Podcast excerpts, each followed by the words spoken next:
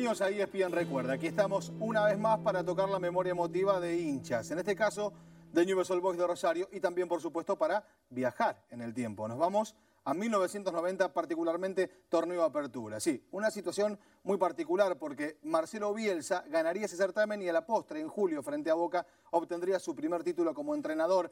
Título que inició una idolatría permanente de Newells para con él. De hecho, hoy su estadio en el Parque de la Independencia lleva su nombre. Un equipo que con Judica había sido campeón en 1988, había jugado la final de la Copa Libertadores ese mismo año, perdiéndola con Nacional de Montevideo y que tenía problemas con el descenso. Sin embargo, llegó Marcelo Bielsa, desconocido desde las inferiores, armó su esquema, después archiconocido, y desde ese punto de vista empezó a construir este título, este momento inolvidable que empezamos a repasar a partir de ahora.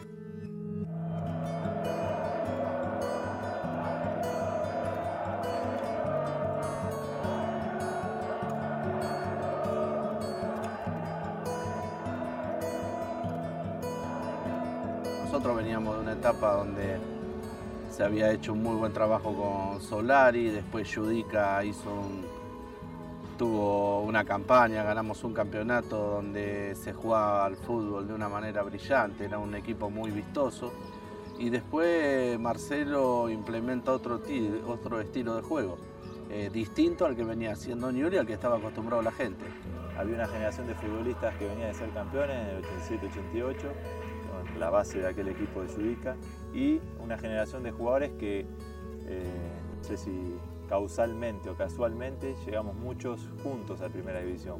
Nosotros, después de haber salido campeones, quedamos con un promedio bastante bajo. Y eso era el problema eh, de ese momento que le sucedía a los dirigentes, de poner un, entrenador de divisiones inferiores con muy poco nombre, a pelear puntos importantes porque podíamos tener problemas de descenso. Y venían de hacer una temporada muy mala. Marcelo debutaba como técnico de primera, tenía el respaldo de, Jorge Grifa, se iba a ser un equipo casi en su totalidad con gente del club. Enfrentar un campeonato con problemas de descenso como sucedía eh, con tantos jóvenes por suerte la apuesta resultó bien. Venía un técnico de salida de división inferiores, eh, recién comenzaba y sin embargo captaron todo el mensaje, se pusieron a disposición todos. Él trabajaba en Newell hace 5 o 6 años.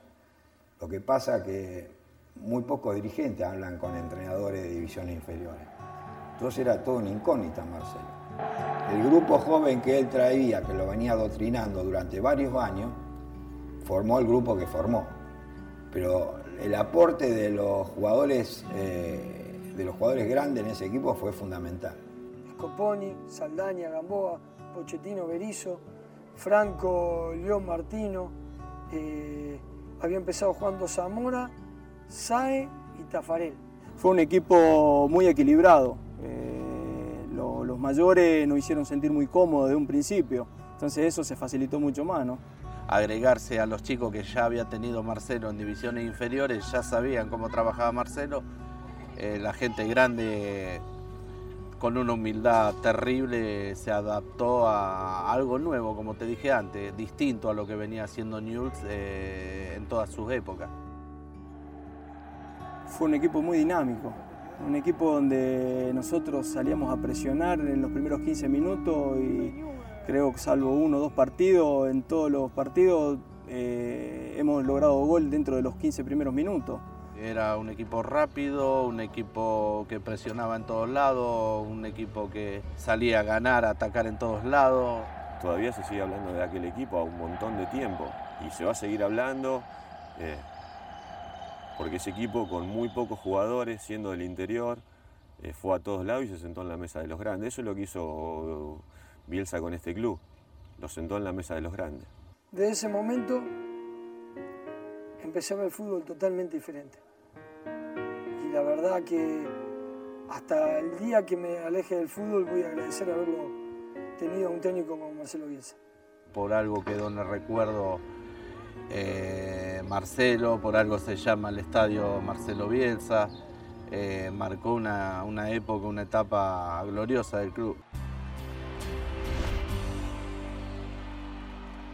Este Newell's Boys de Rosario fue impecable durante todo el torneo, convirtió 30 goles y recibió solo 13.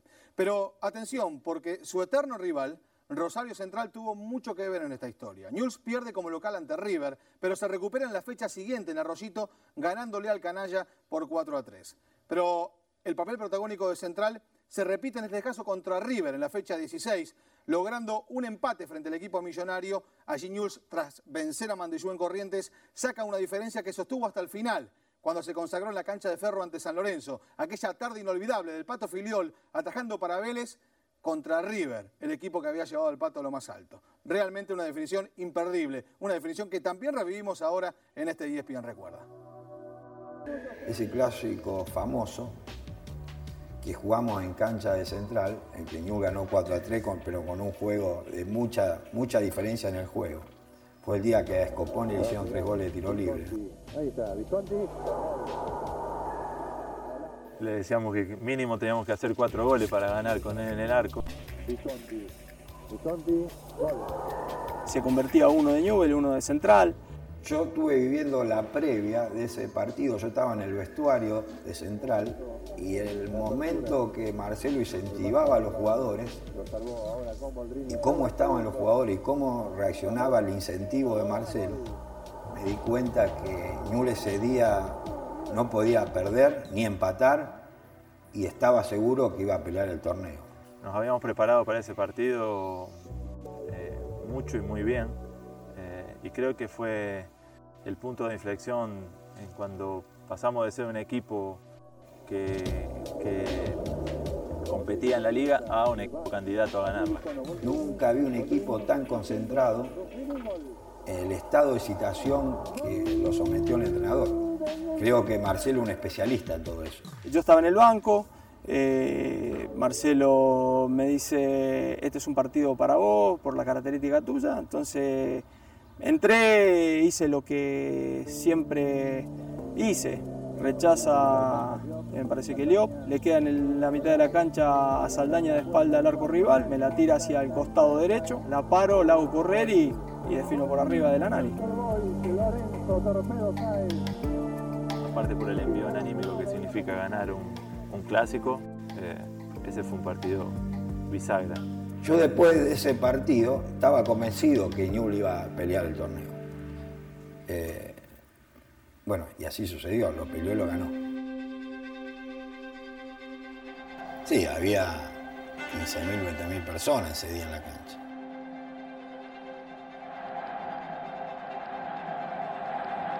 Se jugó como una verdadera final.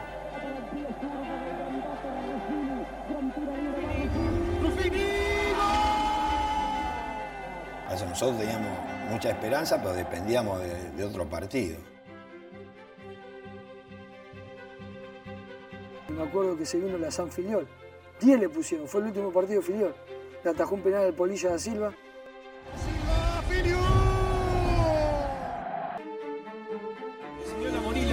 anuncia la finalización del partido.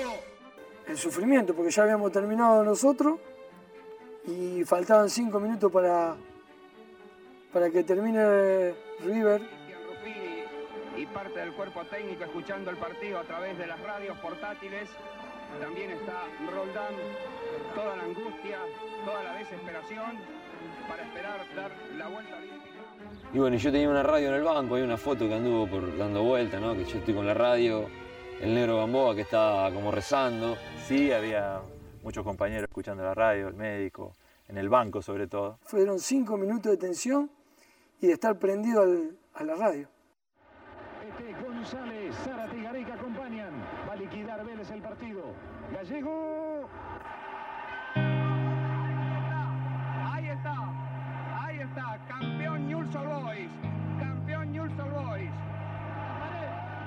Y recuerdo muy muy presente el festejo cuando eh, termina el partido en cancha de River la gente, bueno, todos salimos a, la tribuna, el alambrado se rompe y toda la gente entra a, la cancha y cuando estamos dando la vuelta olímpica yo me encuentro con, mis amigos del colegio eh, y la barra de amigos de, Rosario.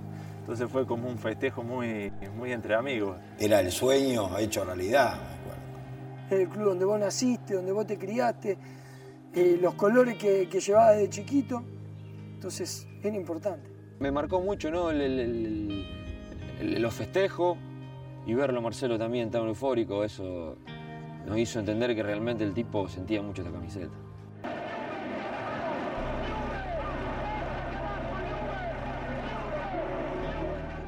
Creo que el Newell carajo, eh, él lo dijo tantas veces, fue muy repetitivo porque él lo siente.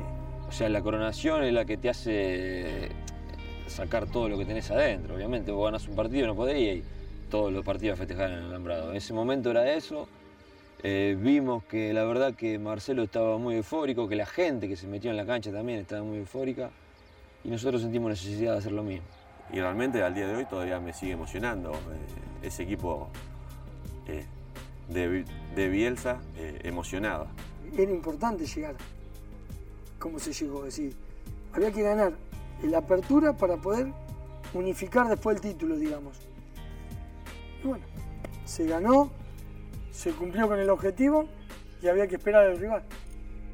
Lo único que quiero hacer es agradecer, agradecer porque esto es más de todos los que nos ayudaron que, que nuestro, entonces agradezco. A todos los que nos ayudaron, todo, al que está en Pune cuidando, al que, al que limpia, todo, todo, todo hicieron para que ganáramos. Entonces, en este momento agradecemos porque es de todo, no únicamente nuestro.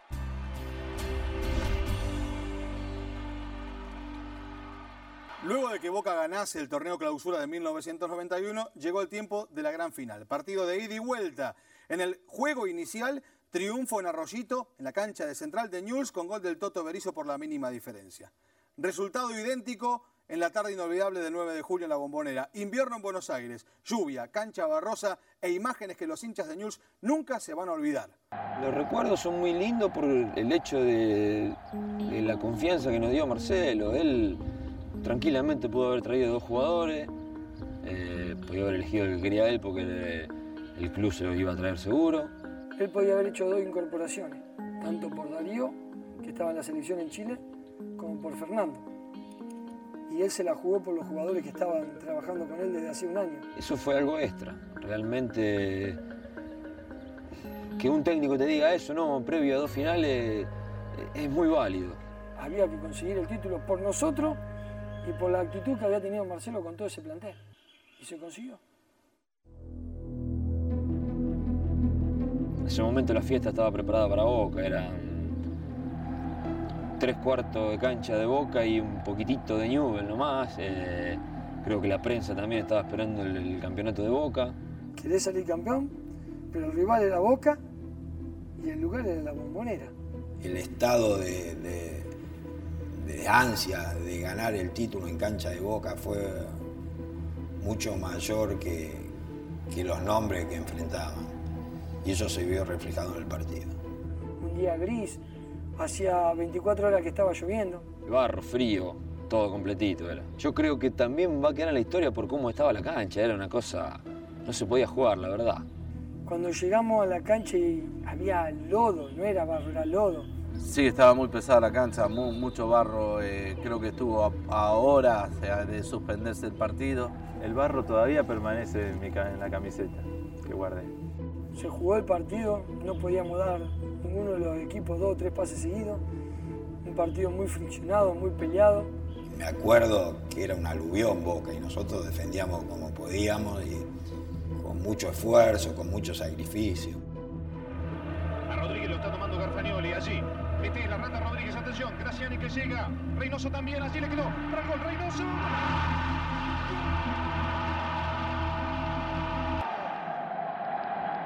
El día antes habíamos ido a entrenar a la ciudad universitaria de, de Buenos Aires y suponiendo que nos estaban espiando u observando, pateábamos penales de otra manera que como lo íbamos a patear. Yo estaba con Martino, que estaba lesionado arriba de una camilla, estábamos con una radio y el utilero escuchando los penales. A Marcelo le habían echado, a mí me habían echado con Simón. Teníamos al gringo que era una heladera, la verdad. El gringo, un fenómeno. Y si vos me preguntás hoy, ¿qué es lo que más recordás de esa final? las palabras de Scoponi ante los penales. Ustedes hagan todo que ya alguno atajo. Si ataja Scoponi, Newell's Old Boys será el campeón argentino. Pico.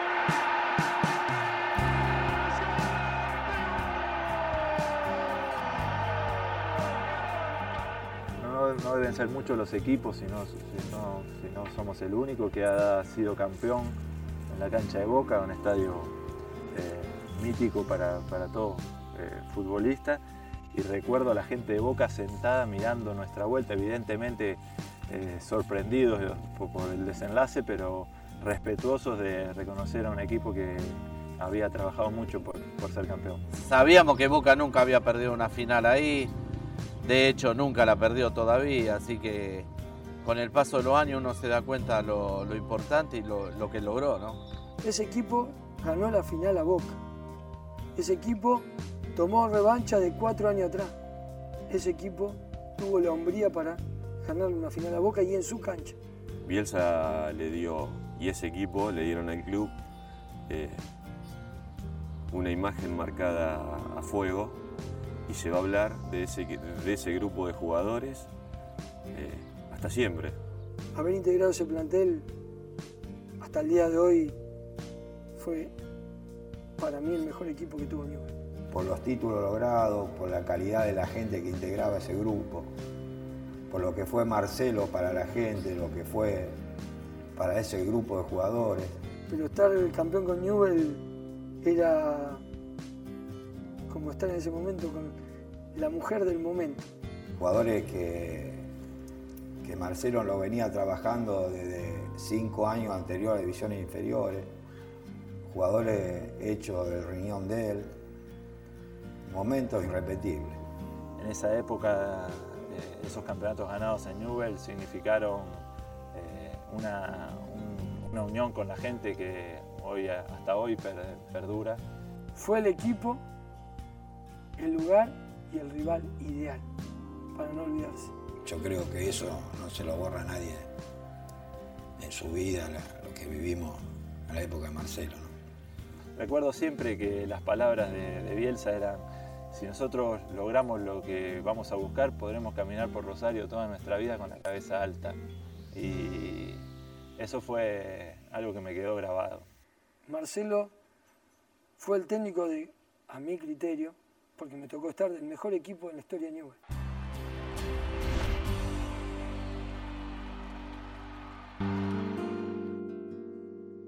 A lo mejor el apodo eh, ideal no hubiera sido loco, si no hubiera sido inteligente. Pasa que no queda bien. Yo creo que lo de loco está por el trabajo. Por empezar, Marcelo no es loco, es terriblemente inteligente.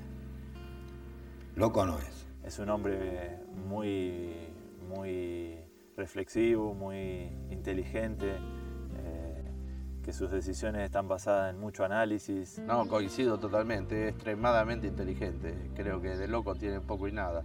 Lo de loco para mí pasa por, por su amor al fútbol, cómo le dedica tiempo al fútbol. Una persona en lo futbolístico que sabe adelantar, sabe lo que va a pasar, una cosa extraordinaria.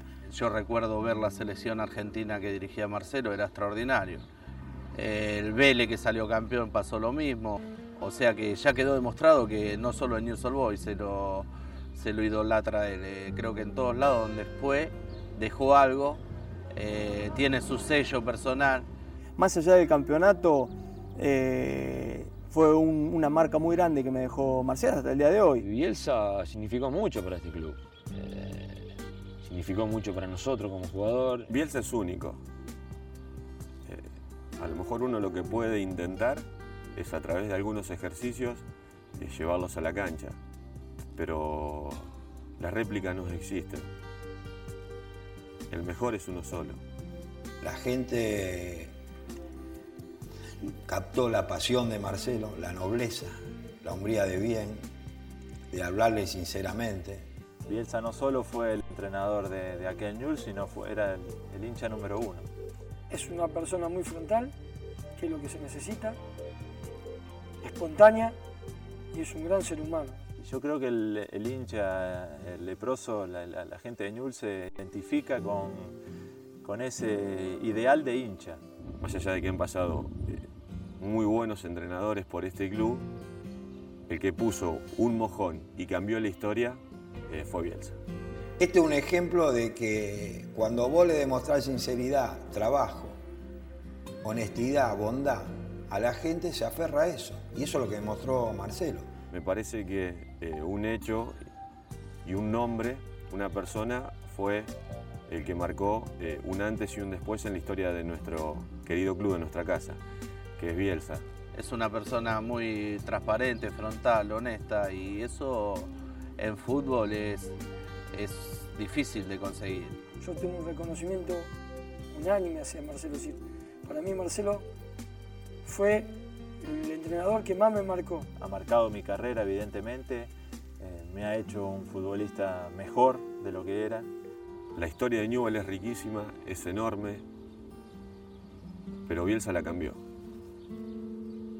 En 1992, Marcelo Bielsa volvería a ser campeón con Newell's Old Boys de Rosario y llegaría ese mismo año a la final de la Copa Libertadores, instancia en la que perderían los penales ante el San Pablo de Tele Santana asignatura pendiente para el loco con el club de sus amores. No pudo llegar a Tokio, Japón, para tratar de ser campeón del mundo con el equipo rojinegro. De todas maneras, habrá que esperar al futuro para que se transforme en presente y en todo caso aparezcamos nosotros para verlo como pasado. Ese sueño que tal vez se cumpla para Marcelo Bielsa y para Newell's Old Boys de Rosario. Nos encontramos en nuestra próxima edición de ESPN Recuerda. Muchas gracias.